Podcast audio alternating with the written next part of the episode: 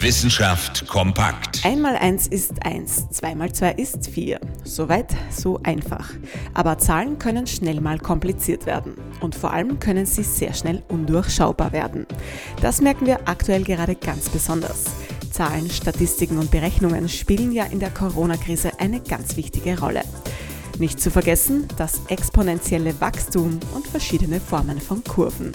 Aber Vorsicht, Statistiker warnen jetzt davor, sich allzu sehr auf die Zahlen zu verlassen, weil es eben nur Zahlen sind, die manchmal einfach zu wenig Informationen beinhalten. Zum Beispiel, wenn es um die Infektionsrate geht. Stichwort Dunkelziffer. Selbst Statistikerinnen sagen, dass Modellrechnungen noch lange nicht stimmen müssen. Aber nicht nur das. Zahlen kommen zum Teil einfach auch verspätet an, weil sie einen langen Weg zurücklegen müssen, ehe sie in einer Statistik landen. Oder aber sie entstehen in unterschiedlichen Ländern nach jeweils unterschiedlichen Kriterien.